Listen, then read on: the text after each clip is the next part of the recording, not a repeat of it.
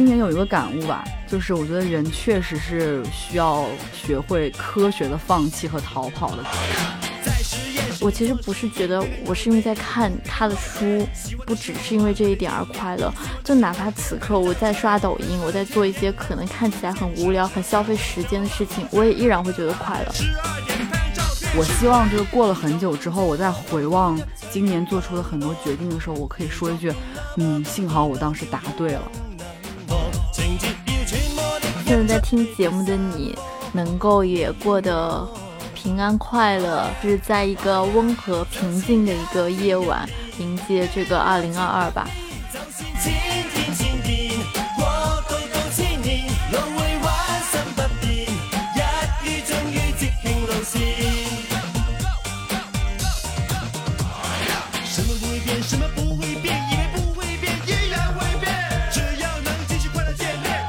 家好，欢迎收听本期的 Mind Gap，我是小张，我是小万。本期节目呢为 Mind Gap 的最终篇啊，年终篇，最终篇，节目不做了是吧？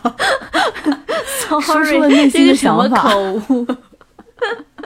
对，那为什么我们想要来录这个环节呢？是因为作为《康熙来了》的忠实观众，然后我现在幻想我们是小 S 和蔡康永，所以想要来复刻一下这个经典的环节。嗯。之所以有这个话题，难道不是因为本来自然年的时间就来到了年尾，我们需要 做一个总结吗？嗯，你说的也对，因为本期节目上线的时候呢，应该是来到了二零二一年的年末，所以我们即将辞旧迎新。就不管这个二零二一年我们过得好不好，你给他打几分，他终于还是要过去了。哎，你刚才说要打几分，我就很想问你，你给 你给今年打几分？满分十分。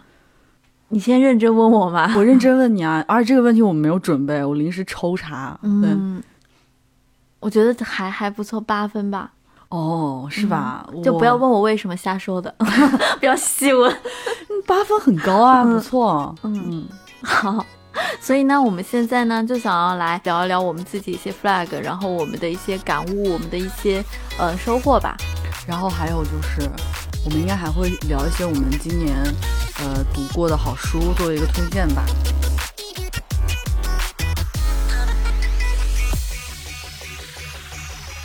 那说到 flag 的话，因为我知道嘛，你是一个会认真的书写自己 flag list 的人，所以今年你有些什么东西实现了和没实现的呢？先可以讲讲。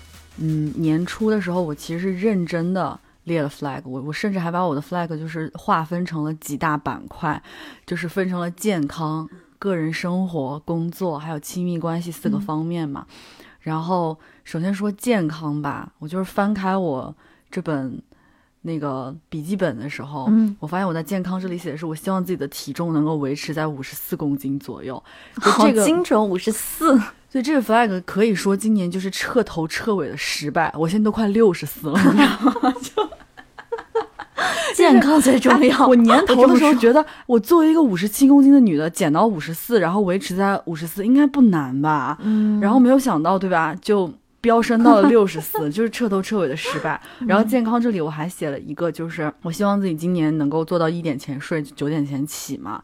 然后这个事情算是做到了一半，因为你知道，只要你在工作，其实你肯定是早上需要起来的嘛，因为你有一个上班的时间。嗯。但是熬夜这件事情对我来说就是任重而道远。无底线熬夜，就无底线熬夜。我就是不知道这件事情到底怎么样才才能够得到一个满意的结果。就这件事情，从我小时候到现在。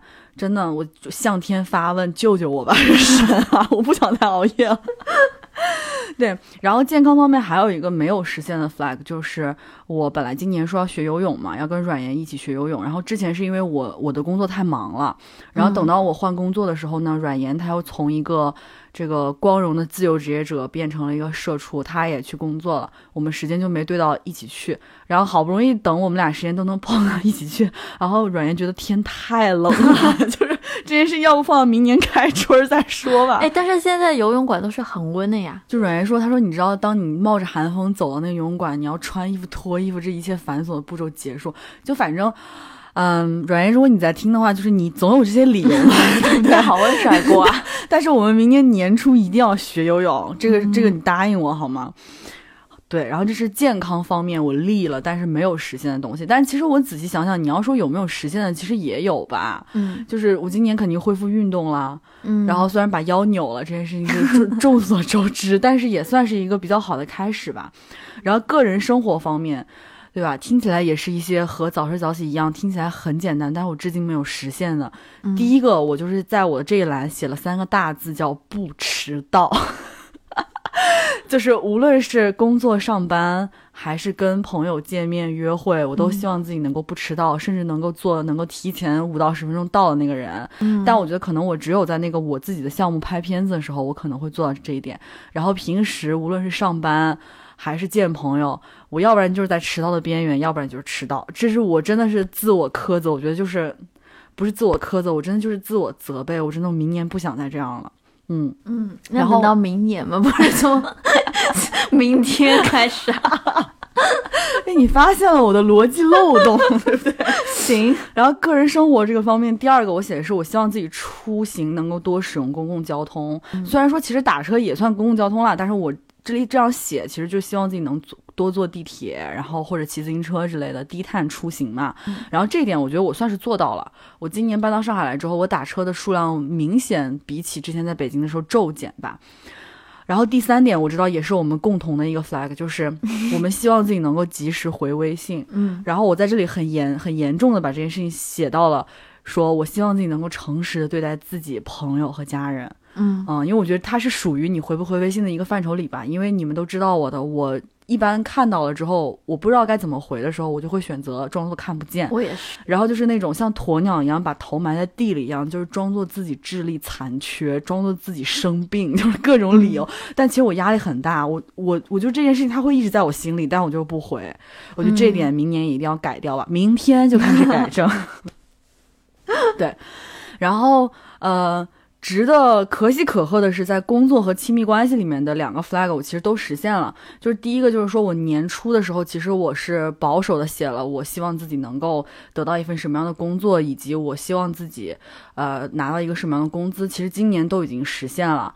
然后还有在这个亲密关系里面，我其实唯一写的一条就是我希望我自己多和父母沟通，然后多跟他们分享快乐吧，就同步快乐的情绪。因为我发现我以前是那种。啊、我快乐的时候、嗨的时候，我都想不起来我爸妈。然后我一旦发生不好的事情、很难过的时候，我就会跟他们就是痛哭流涕诉苦。然后我觉得说，因为你的情绪不不同步，可能你已经去蹦迪了，然后你爸妈觉得你还在悲伤，就会很为你担心嘛。我就说今年不能这样，今年我就是少分享痛苦，多跟他们同步快乐。然后我觉得这件事情我也做到了吧，嗯，嗯，这大概就是我的 flag。我本来刚刚在你在你前面几条读到你的 flag 的时候，我本来想辣评你，我想说，就是在立 flag 这个这个 flag 上，你的 flag 没有倒。但是后面几条你说你做到了一些一二三四，我觉得挺好的，海报鼓掌。你说说看，你能经得起现在的考验吗？你能经得起这种年终篇对你的质问吗？就是我现在想说我的 flag 的话，就是首先第一个就是跟小壮一样的，我也是个特别不爱回信息的人，所以我觉得这一点上我们真的就是好朋友。然后我我自己总结吧，就是我觉得我不爱回信息，就是某种程度上来说，我也是个逃避型人格。我觉得我也无法解释我自己的心态，就是包括我现在回想的话，就是我自己在英国的毕业论文，我当时写了一个很烂的 proposal，然后老师给我一个 feedback，我知道那个东西很烂，所以我至今都没有打开看过。我跟你说这件事情，当我第一次听小丸说的时候，我是非常震惊的，就是因为那个我记得 proposal 它是占分数的，嗯反正我们专业是占分数的，我们也是，其它占百分之十，就虽然很少，嗯但是它是会给你打一个分数的。嗯所以他说到他因为觉得自己这东西应该完成的很烂，以至于他不敢打开这个东西，他至今都没有打开这个东西，我是很震惊的。我觉得这个心态就是跟哦、呃不回信息一样吧，就是我其实知道我为什么不回，但是就是我前段时间就上周跟一个。我很久没有联系的朋友见面了，然后我们之所以很久不联系，也是因为我这种不爱回信息的烂习惯，然后他受不了了，所以我们就有发生过一些争执。我当时还言辞激烈的，就是跟他发了一篇长文，告诉他我就是这种性格，你应该要来适应我。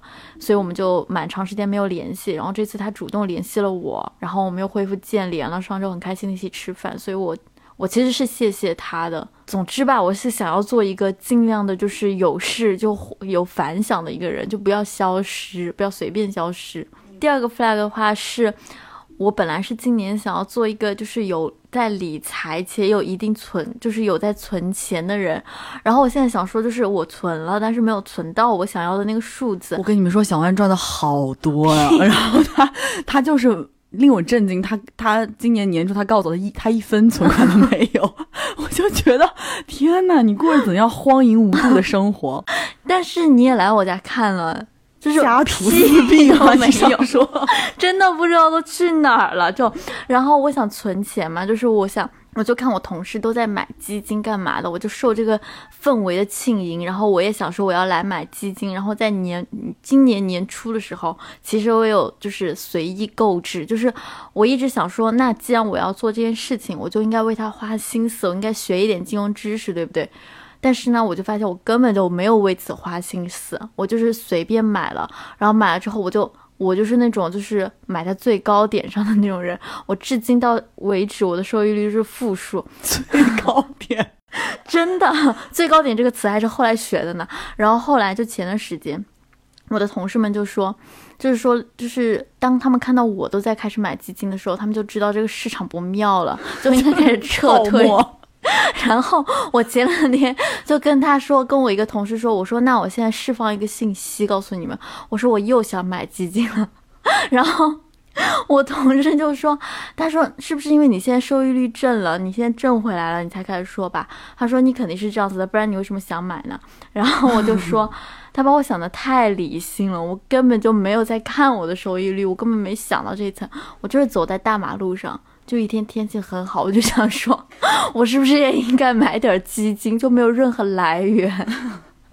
对对，反正今年呢，我就想说，我想要在理财方面精进一下。没了，没了，没了，不还不够多吗？你你那些迟到晚睡。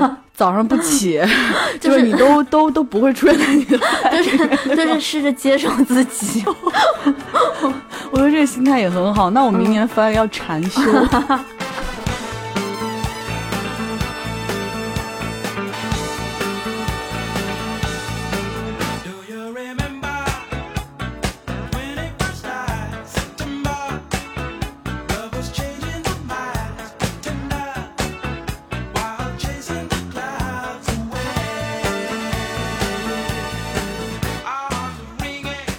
这个环节呢，我们想要来推荐一些我们的一些新年读过的好书，所以呢，小小张 刚刚一瞬间有点忘记，所以小张你先来说说吧。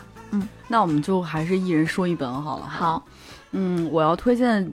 第一本书呢，今年其实我身边的很多朋友都听我说过，就是刘子超的有一本书叫《午夜降临前抵达》。嗯，然后刘子超呢，他是二零一五年的时候拿了单向街书店文学奖的那个最佳旅行写作嘛，然后他今年拿了年度作家。然后我是其实从今年才开始关注到他的，我知道很多朋友可能比我知道他知道的更早。然后，嗯。我今天推荐这本书呢，其实它的主要的记录对象是中欧，就是讲述他在中欧的一些旅行的见闻吧。然后我是感觉，我为什么觉得他的文章让我感觉到很舒适，就是我觉得读起来很轻巧，没有负担呢？是因为我觉得他的那种旅人气息非常浓郁。我是觉得很多旅行文学，不知道为什么，我觉得有时候会让我觉得有点优越感。你会有这样的想法吗？就这个作者他去过这个地方，但其实他他是写给更多可能没有去过这个地方的人。我是觉得我时不时就会在其中读到很多优越感，但是我觉得刘子超的文字吧，给我的感觉是很舒服和流畅的。他基本上是在描述一种现实和叙述一种历史之间做一些自由的切换吧。然后因为我读这本书的那段时间，恰逢我其实频繁的出差嘛，我基本上。就是是在高铁上和飞机上完成的阅读，然后这也是我觉得其实是最好的两个，就是看这本书的场景吧。嗯，我真的会有那种就是我跟着他一起就是横穿中欧的感觉。嗯，我当时还跟我的同事说，就是虽然现在疫情嘛，我去不了欧洲，但刘子超去了就等于我去了，就是就真的我看他的书，我就觉得说。嗯，好像没有那么，好像出，好像没有办法出去玩这件事情也没有那么难过，就我还是可以，就是坐在家里面。通过他的文字，然后坐地日行八万里的感觉。嗯嗯，哎，我觉得你你推荐他的这本书，跟我下面我想说的这本书，就是我为什么会想要看这本书，是是有差不多的理由。哎，我现在想要推荐的这本书呢，叫做《侯碑》，然后他是一个马华文学作家，叫做张贵兴，他写的他的《雨林三部曲》的最终章。嗯，然后这本书也是第一次在内地出版。然后这本书我其实看的其中一个契机也是。因为现在疫情嘛，就大家没有办法出行。然后我看这本书的一个观后感就是，它它仿佛就是带领我在热带雨雨林里面玩了一圈。呃，其实这是我第一次看马来西亚的一个华语文学嘛。我之前一直是对南洋，然后对就是旅居在外的华人的那种离愁别绪啊，然后他们的身份认同是好奇的，所以我也是因为此然后才看了。然后这本书它叫猴碑，然后猴碑它其实指的就是猪笼草。就是猪笼草那个形状很像一个杯子嘛，所以在热带雨林里面，然后猴子会用它作为一个器具，然后用来接水喝，所以它又叫做猴杯，然后是一个热带雨林的一个典型的一个植物。然后我重点想讲的是这本书它的语言风格就非常华丽，然后非常有视觉化，然后它里面有很多关于热带雨林的一些描写。包括它里面讲到什么猴子、啊、鳄鱼啊，各种飞禽走兽等等的，然后它的语言也非常血腥和原始吧的一些描述，就感觉是一个异世界的大门。然后我看到在豆瓣上的书评有描述这本书为雨林魔幻的残酷美学，好中二啊！但是我觉得还挺准确的。然后它的故事逻辑，它是一个嗯，故事主人公他的一个回忆录，然后伴随这个。故事的主线交叠来写的，就真的是层层递进，就是看的过程感觉在玩拼图，就你要很仔细的阅读才能够才能够把这个整个故事主线拼凑完。嗯，所以就过程也是挺好玩的，但是也是基于此吧，它蛮需要就是你坐下来有整块时间，就是好好来阅读，我觉得会在体感上会会更好一点。嗯。好了，那轮到我了，我再说一个吧。嗯嗯，我接下来要说这本推荐的书呢，也是今年我看到的，给我印象非常深刻的一本书。它其实是一个呃独立出版物，它的名字叫《地图不是疆域》，然后重返全球概览现场。就是呃，要说这个书呢，要先从一本叫《全球概览》的书说起。就是《全球概览》，它其实是一本呃在。一九六八年就出版的一个，算是一个季度的产品目录吧。它出版的背景呢是六十年代的时候，呃，有很多嬉皮士嘛，然后他们那个时候就很想要离开城市，想要去流浪，想要到自然里面去，想要到乡村去，然后去在乡村生活，然后要盖房子呀，要种地，去进行一些所谓的修行吧。还有就是所谓的寻找灵性的一些召唤吧，但他们其实，在这些方面有很多知识上的盲点嘛。那全球概览其实介绍的就是所谓的这些方面的知识。就是出版的时候呢，其实目录是分成了七个部分，啊，分别是啊，理解整个系统，这是第一个部分。然后第二个是住宅与居所，然后还有工业与手工艺，还有通讯与交流，呃，社区。浪游、学习这七个部分，然后它的其中的内容是包含呃巴克米斯特夫勒的建筑理念，然后还有约翰凯奇的音乐，甚至还有包括怎么造房子啦，怎么制作电脑，然后怎么进行一些就是家庭的那种医疗诊断吧，还有涉及到一些比如说呃野外生存方面的知识，还有怎么钓鱼啊，甚至还包括一些中国的易经，还有瑜伽这些内容。然后当时的全球概览。呃，发行的时候就被这些嬉皮士其实奉为圣经嘛，因为它其实不像百科全书那样特别注重专业性，但是书中的所有的工具介绍都是出自真正用过那个工具的人笔下的。就是说，它呃，其中其实有七成以上的内容都是来自读者投稿嘛。然后我记得当时全球概览的口号是“工具和思想触手可及”，我觉得这个我也很喜欢。然后我今天要推荐这本书呢，其实是二十面体和灵感买家俱乐部发起的一个线上工作坊。然后这个工作坊是对这个全球概览这本书的文本本身进行一些考察，然后对它的内容。呃对文本内容进行一些挖掘吧。嗯，然后重返全球概览现场，地图不是疆域这本书呢，就是呃所谓的这个工作坊的一些精华内容，然后被编纂成册的一个东西。我不知道我说清楚了没有？嗯，然后他们工作坊里面其实用来考古的这个文本，主要是七一年出版的。呃，最后一本《全球概览》，然后当然它是获得了这个美国国家图书奖嘛。然后因为《全球概览》它很特别的一点是，它实施的是它更新，然后不删除前面内容的这个原则。也就是说呢，它其实第一本的内容你会在最后一本里面看到，它是越来越厚、越来越厚的。所以相对于来说，最后这本是《全球概览》的集大成者。然后我推荐这本书呢，就是他们对于这本集大成者的一个讨论和一个研究。对，大概是这样。嗯。然后这本书我看到，因为我知道的时候，其实不是他刚刚出，刚刚出的时候，我看到的时候已经是前一段时间了吧。然后我看他那个二十面体的微店里面还是有卖这本书，我觉得如果有感兴趣的朋友，其实可以买来看看，还蛮不错的。我觉得听完我还挺好奇的，嗯，你想成为嬉皮士的？倒也不是。我下面想推荐的这本呢，叫做《路上观察学入门》。嗯，它也是一本从考现学的角度研研究人的行为和他居住的环境，比如说城市相关的内容，然后包括行为秩序、文化形态、城市规规划等等方面的。然后关于什么叫考现考现学，然后我其实查了一下，就引用概括的话，它其实就是一种从微观的角度出发，然后去观察研究的这样子的一门。学呃一个派别吧，然后也是当代日本的一个研究学派。然后这本书的话，我简单概括为，它就是教你怎么从一个路上观察者的一个角度，然后把两点一线的生活你当做是一场冒险，把路上看到的一切都当做观察对象，尽可能的发现其中隐藏的信息和连接。就是我引用。这本书《路上观察学入门》，作者在腰封上的话来说，就是如果外星人来登陆地球的话，他做的大概也是这些事情吧。然后我之所以想看这本书呢，也是上一次听播客，然后。播客名叫柏拉图叫什么？他们有一期讨论说如何在同质化的都市生活中发现城市的秘密。然后他们请了嘉宾 BTR 老师，然后老师就介绍到了这本书。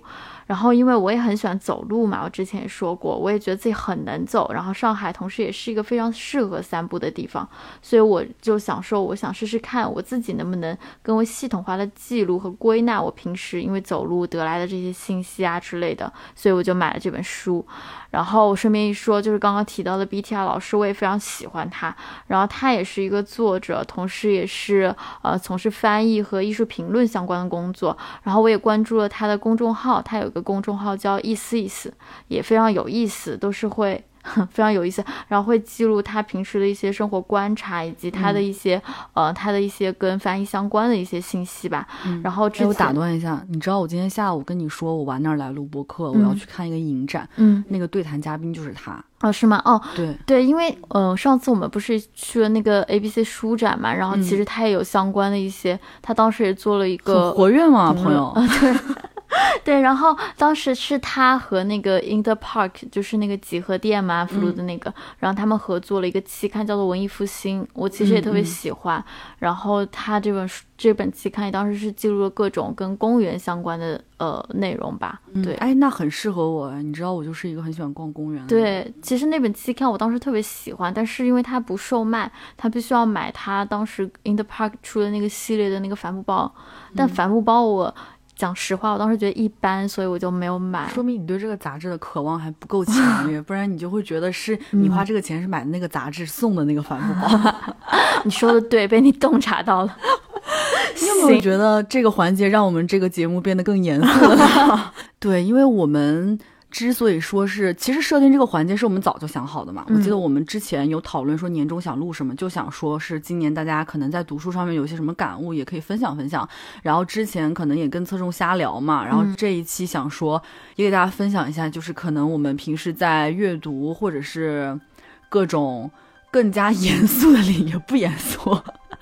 就是都做了些什么，反正我觉得目前这四本书算是我们俩今天看，今年的那个阅读体验里面，我觉得比较好的四本书，所以推荐给大家，这样。嗯。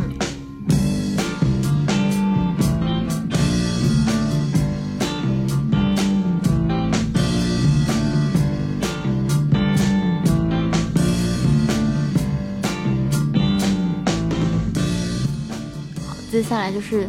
今天那个感人的环节，感人的环节，对，就可能会就是流下热泪，就是到了年末了嘛，然后我们到底得到了什么，收获了什么，有些什么内心的感悟嘛？就是嚣张，就是请讲。哎，突然，好，那我就说一下我今年的一些感悟吧。就首先呢，我今年其实有一个挺大的变化，大家都知道，我一直说我其实是从北京搬到上海来吧，嗯，然后呃，我第一个感悟可能与此相关吧，就是因为经历了一些变化，我觉得我今年也是经历了一个很漫长的，我可以称它为灾后重建吧。我其实和过去的一些东西做了一个其实挺彻底的告别，然后很多事情。我几乎是感觉，在我今年就是二十八岁这年，可能有点像是从头再来了吧。我其实没有办法在节目里面特别特别细的去讲述我到底在去年经历了什么样的事情，但是我就是想起我朋友之前还形容今年的我就是在断臂自救，我觉得大家可以体会一下，顾名思义吧。然后我觉得今天坐在这里录这期年末的节目的时候，其实。我细数过去的一整年，我还是挺开心，就是自己能够恢复到今天这样的状态吧。就有打几分？突然插问我，我打七点二四五分吧。行，就我就是一个闹钟都要定那个八点零四、八点零六这样时间。一些叛逆，就是一些纠结。对，然后我今年有一个感悟吧。就是我觉得人确实是需要学会科学的放弃和逃跑的，就像我放弃北京的生活，放弃在北京的工作，放弃在北京的感情吧。我觉得所谓及时止损，就不要让那些你根本没有办法接受那些狗屎，就是拖累着你。就是当你没有及时学会科学的放弃和逃跑的时候，你很有可能会成为一个满嘴抱怨的人。这个是我非常不想的一种状态。我觉得这件事情就是在工作和感情上面都很适用吧。然后会让我觉得，可能我断臂自救的那个当下会很痛苦，但是今年回顾的时候，我会觉得说，当时当下的悲伤和快乐其实可能没有那么重要。我希望就是过了很久之后，我再回望今年做出的很多决定的时候，我可以说一句，嗯，幸好我当时答对了。我觉得今年目前回顾我做的一些决定，我觉得我还是可以，可以这样说吧，就是我现在可以拍着胸脯说一句，我觉得今年很多事情我做对了，嗯，就是。逃避并不可耻，且很有用。快跑，快逃！遇到有一些事情的时候，就告诉自己快逃。然后我的第二个感悟就是，呃，因为很多人都知道我很喜欢说 “older and wiser” 这句话，之前他也写在了我的那个 show note 里面嘛，就我会觉得。呃，我一直比较渴望的状态，每年的生日祝福我都希望自己就更年长、更睿智。然后今年我觉得我确实感受到这件事情，并且我发现我自己其实不太恐惧年龄了。就跟大家分享一个我觉得今年挺有意思的一个场景吧，就是我刚来上海换到第一份工作的时候，我在工作当中碰到了许多困难，因为我面临着很多转型跟磨合嘛。我就是碰到了很多可能连当时的同事都看不下去的一些 不太好的事情的时候，他们有时候看到我自己在会议室，他们就会过来问我说：“你还好吗？你是不是在哭？”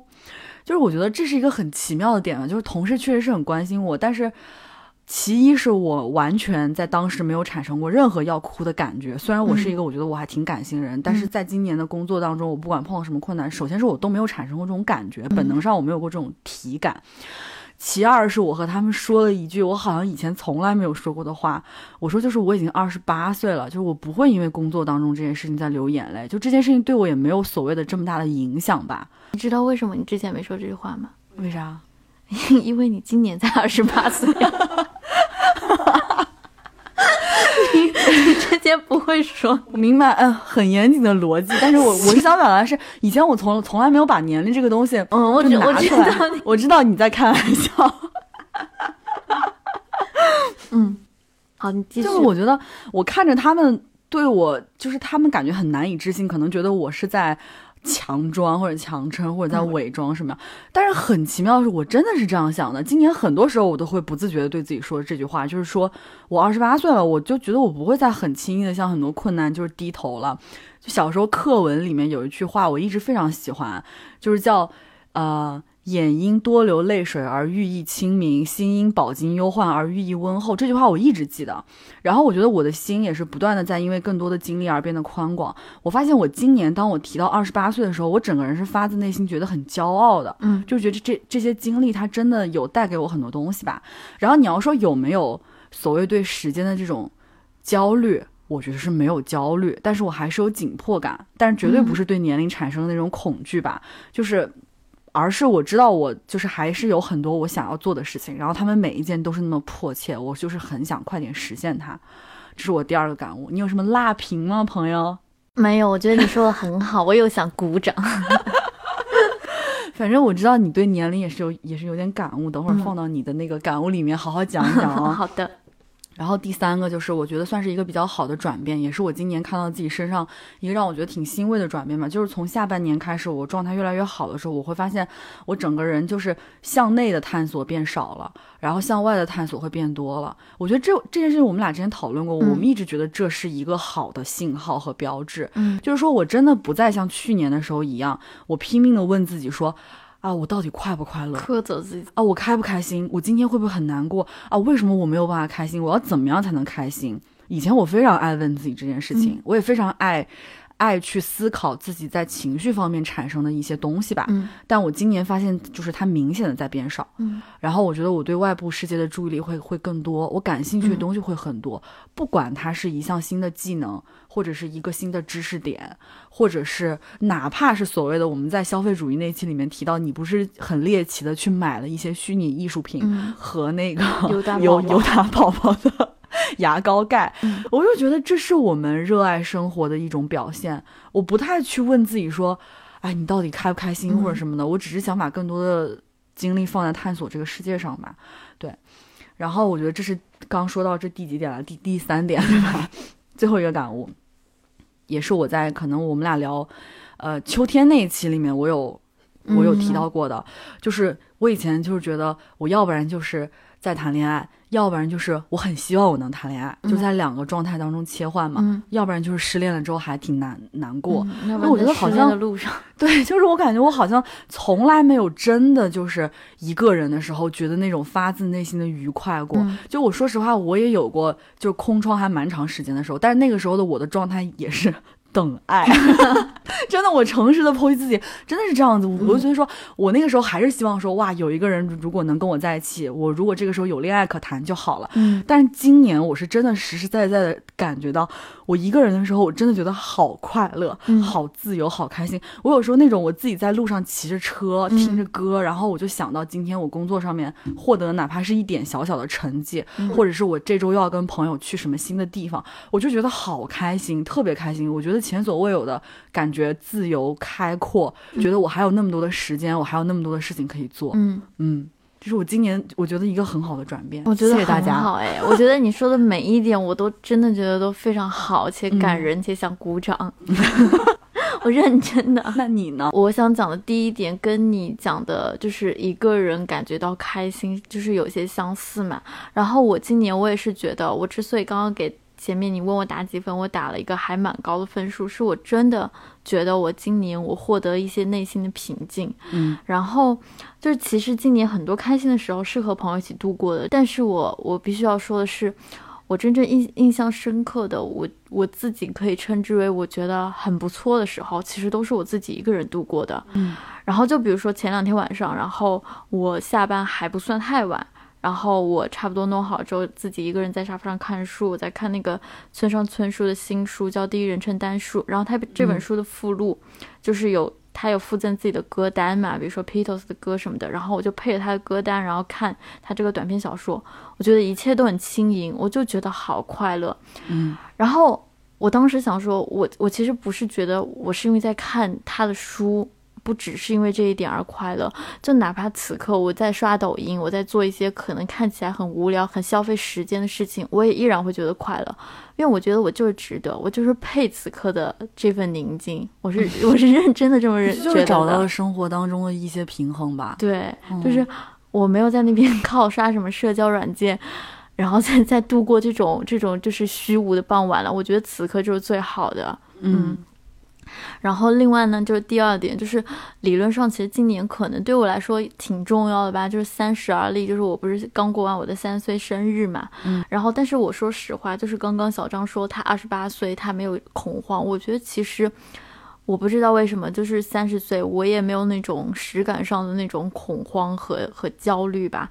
就是不是因为我此刻我有多笃定，我觉得自己走在一条多么正确的路上，而是我觉得。我就摊开，就是人生的长卷来看吧。我真的觉得，就此刻，就是哪怕我站在这个坐标上，它也不代表任何。就是人生的路还很长。我我当然有此刻我需要思考的一些事情，比如说我我想要成为一个什么样的人，我还能做什么，我还有哪些值得做的，还有哪些值得修正的。但是。这跟我现在三岁了没有关系啊，就是就是这跟 我到三三十岁，如果我没有立刻去达成，比如说结婚生子这种这种人生目标，没有任何关系。它它真的不代表什么。然后我觉得，我虽然此刻就是还是希望就是有人爱我，我也去爱别人吧。就是，但是我觉得这是一生追求，就是也跟这个年龄层次没有什么关系。然后另外。我还有一点是觉得，就今年我觉得自己挺幸运的一点，就是超级幸运的一点，是我有遇到我喜欢的人和和喜欢我的人吧。然后不管哪一种，虽然现在都没有然后了，我都觉得我很幸运的是，我有机会能够坐下来跟他们交流，大家都没有粗暴的离开，我就觉得非常的难能可贵。嗯，另外的话，嗯。我也想说一个关于工作的吧，就是其实可能之前关于工作说的比较少，但是其实工作在我的生活中占据的份额蛮大的，因为他工作时间，首先我的工作时间很长，嗯，然后我自己总结吧，我现在来总结一下，我觉得一份合适的工作可能有两点吧，就是首先可能它需要有一定的难度，有挑战性，它不能非常的乏味，但是同时它可能又兼顾了。是你能够胜任的，就是他可能要有这个这个平衡吧。因为我是觉得你在一份工作当中，时不时的能收到一些正向反馈，就是有人来认可你的工作成果和能力，其实对你来说是非常重要的。我今年这个体会非常深刻，因为我今年其实有一个工作的切换嘛，嗯。我我自认为我是一个工作方面还挺认真的人，然后有时候工作压力大的时候，尤其是在工作量特别多的时候，但是我我觉得我现在我对比去年或者说再往前一段时间的话，我觉得我焦虑反而是变少了，嗯，就是其中一点是我相信事情都会解决的，肯定会解决的。以往我过往来看是这样的，对，所以我现在我眼下要做的事情就是一件一件去做就完了，就是。不要在那边烦恼，因为烦恼就是只是徒增的嘛，你就是解决它就好了。然后最后一个，呃，我觉得它，嗯，就我是挺想讲的，但是可能它不算一个年度感悟吧，是我一直就是我自己一个很深的一个体会，就是，呃，包括今天嘛，就是在我们来录节目之前，我自己下午就趁着天气好，我出去走了一趟，然后我就觉得非常的快乐。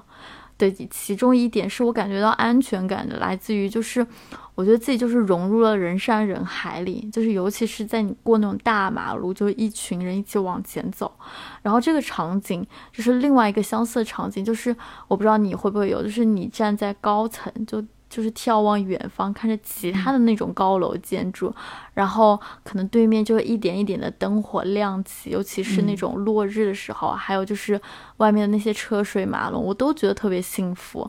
然后这个幸福就是我后来仔细总结了一下，就是我觉得自己作为一个独立的、独特的人，这一点就是把个体性放大，比起来的话，我觉得自己融入到这个命运共同体里，让我更有这个。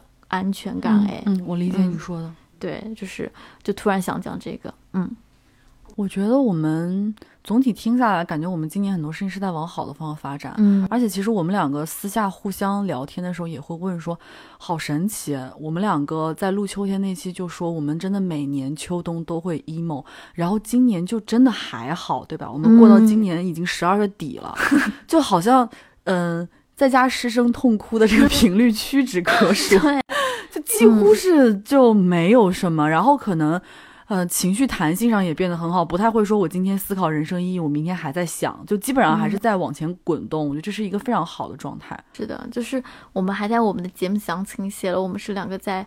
背地里就是失声痛哭的，当时是这样。我们写下那个文字的时候是这样的，但是现在大概几月？三个月过去了吧？我觉得至少我好像没有过，我觉得你应该也没有。哎，我想问你啊，这个虽然没有写在我们的任何提纲里面，但是你有没有想这是为什么呀？我真的很想知道为什么。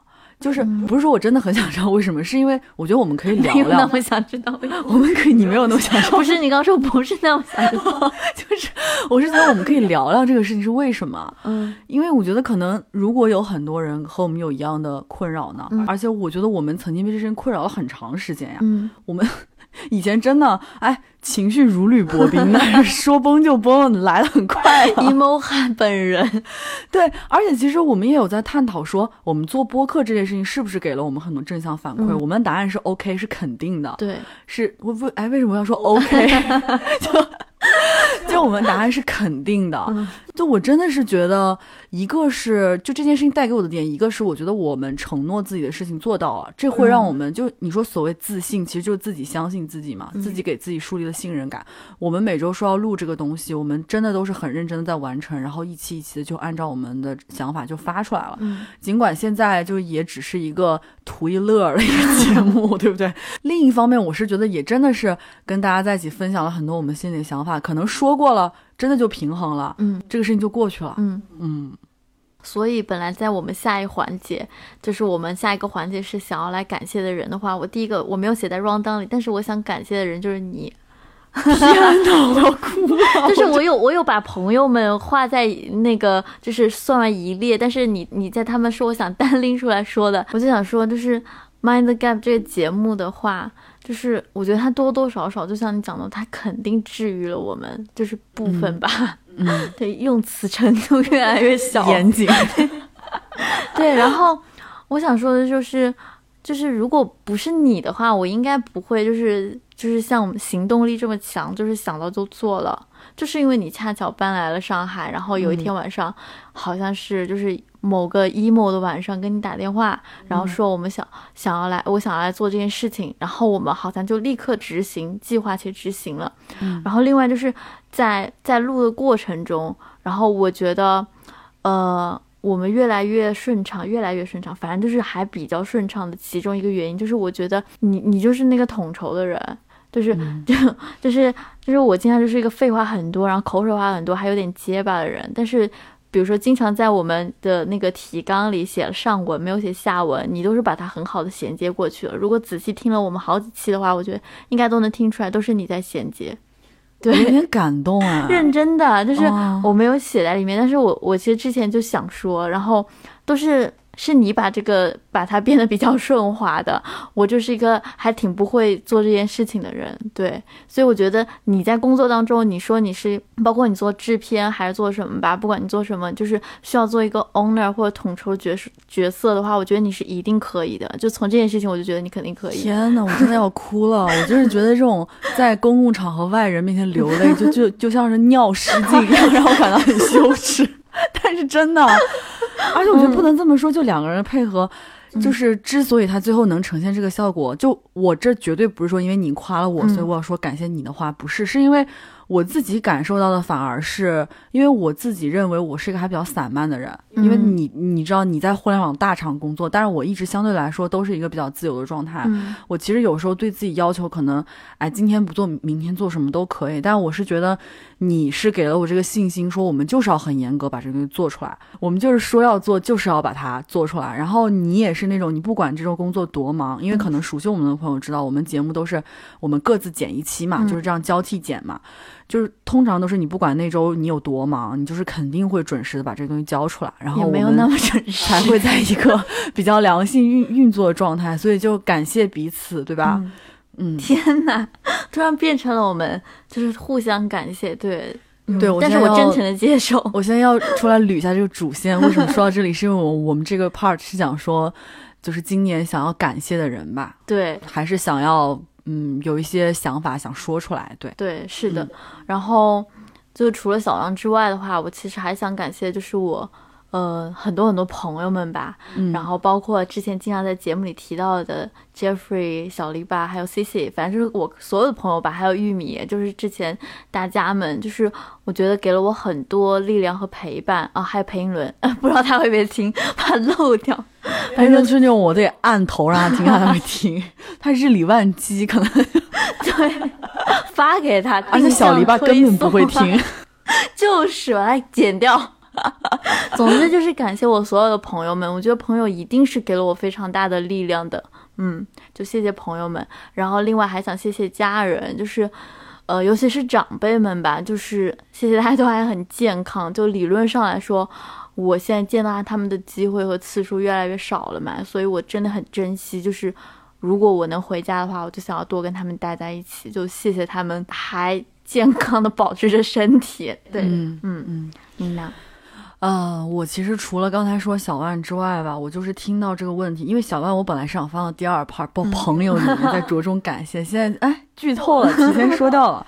对，因为我听到这个问题，我第一个想到是，因为我刚来上海的时候，就是第一份工作，来上海的第一份工作，我是说，嗯，其实遇到挺多困难，我刚才也大概有提到一点点吧，就是我当时就是死扛嘛。很痛苦，但我死扛。然后我当时跟我爸爸打电话的时候，我就说：“我说我觉得我死扛有两有有两个原因吧。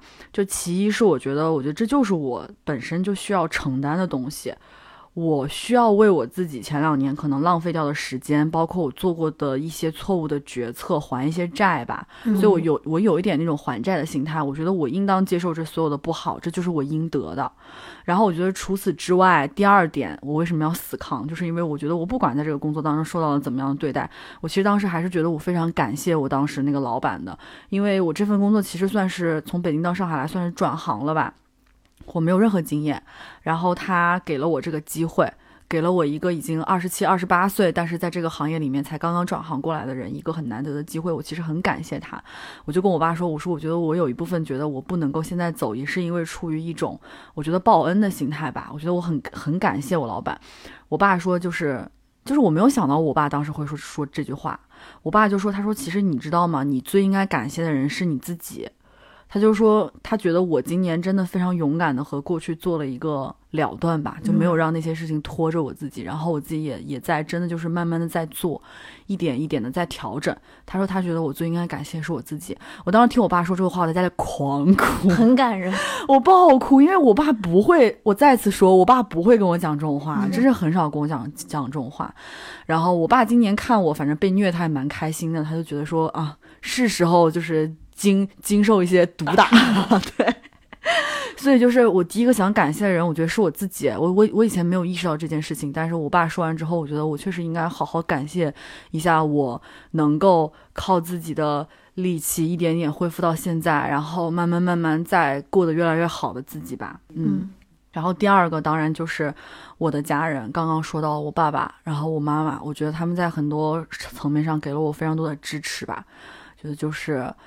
嗯，很多事情看似是他们在阻拦我或者各种，但其实我觉得相比起很多人，已经给了我非常大的自由度了。然后今年也还是希望他们身体健康，别的事情都好说。嗯，然后明年我自己会会会就对试图多赚一点钱，就希望他们能够放心。对，然后还有就是重头戏，就是真的要留给朋友。我真觉得在家靠父母，在外靠朋友，就没有朋友我活不到今天。我就说，我就把这个话说到这儿了。就除了刚才提到的小万，然后还有之前，就是在我们之前在英国共同的很多朋友，宋静，我在这个节目里面老是诋毁他，就是一个减肥却永远减不下来的朋友。对，然后还有我之前也老是提到的，就是软盐跟羊排，是我们当时在英国的朋友嘛。我其实有感觉到，大家知道我之前遇到一些困难，不管是就是。就各个方面吧，我有感觉到大家其实都有想照顾我，然后都有想能让我在上海的生活过得更好一点。然后现在软盐跟羊排，不管是什么逢年过节、什么活动，还是大家的生日，都会尽量想说再创造一个环境，让大家能聚到一起。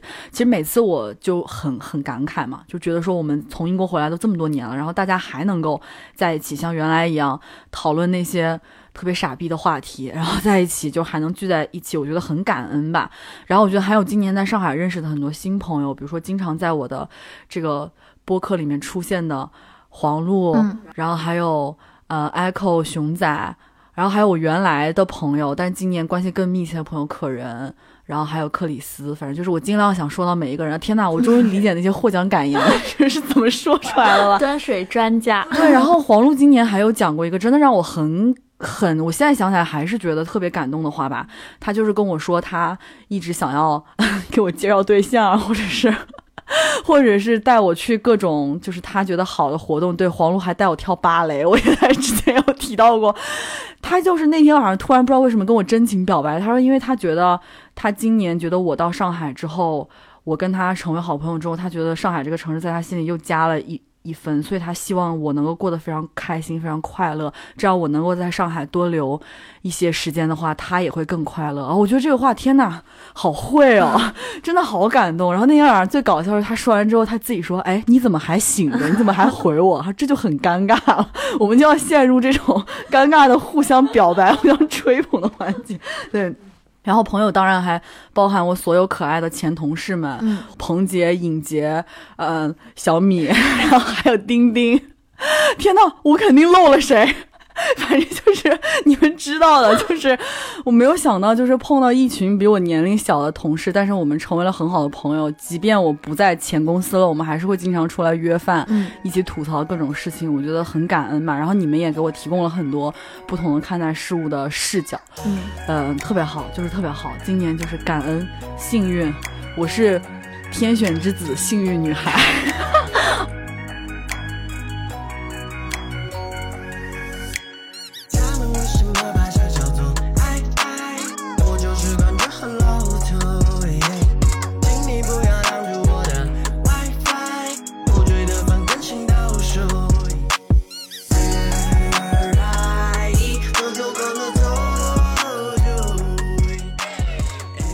我觉得我们现在这个环节，好像我们现在得到什么播客最佳播客大赏，完全没有，这个播客没给我带来 一毛钱，没给我带来 一点点就，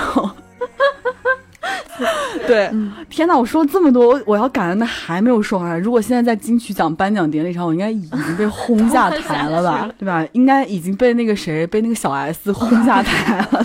作为蔡康永，我不会让他轰你的。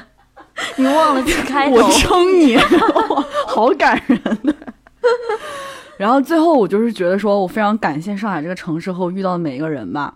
虽然上海这个城市说你谁啊，但是反正我真的是我今年一直在说，我最大的变化是搬来上海。然后前段时间我北京的朋友锻炼，然后他来上海，我们出去喝酒就老聊起来的时候，还说。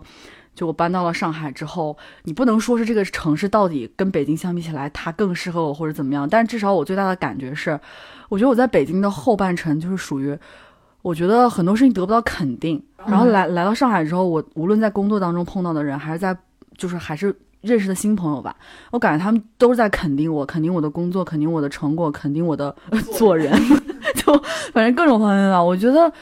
这对于我来说是很重要的，我不知道对于大家来说重不重要，但是这给我带来了很多的快乐，让我觉得这个城市也特别好。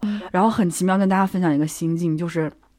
我之前在北京的时候，一碰到不好的事情，我就想往外跑，或者是我一直在骑驴找马。我干着这个工作，我就想说，别的城市如果有别的工作，我也不排除会去。嗯，我并不是确定在北京。但是我搬来上海之后，短短不到一年的时间，就很神奇的产生了这种我要好好努力，我我就是想在上海长长久久的待下去的这样一种感觉。我即便碰到不好的事情，我也觉得我在上海街道上走一走就可以了，我不用非得 非得飞到那个。就是英国喂轮喂鸽子喂对，我不我不必去特拉法加广场，上海为我省了一大笔钱。对，然后我觉得这个城市它虽然有非常冰冷势力和所谓快节奏的一面吧，但是它的文明开阔，然后和它的包容也有非常大程度上的治愈到我。